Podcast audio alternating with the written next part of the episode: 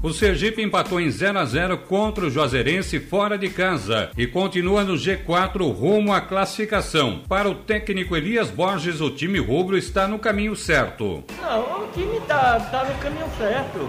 Nós estamos, vamos para a décima rodada e em momento nenhum nós saímos do G4. E também sofremos pressão daquele quinto lugar ali nos ameaçando, né? Então, eu acho que o time vai classificar, não tenho dúvida disso, tranquilamente. Né? Vai estar no G4 aí é, final.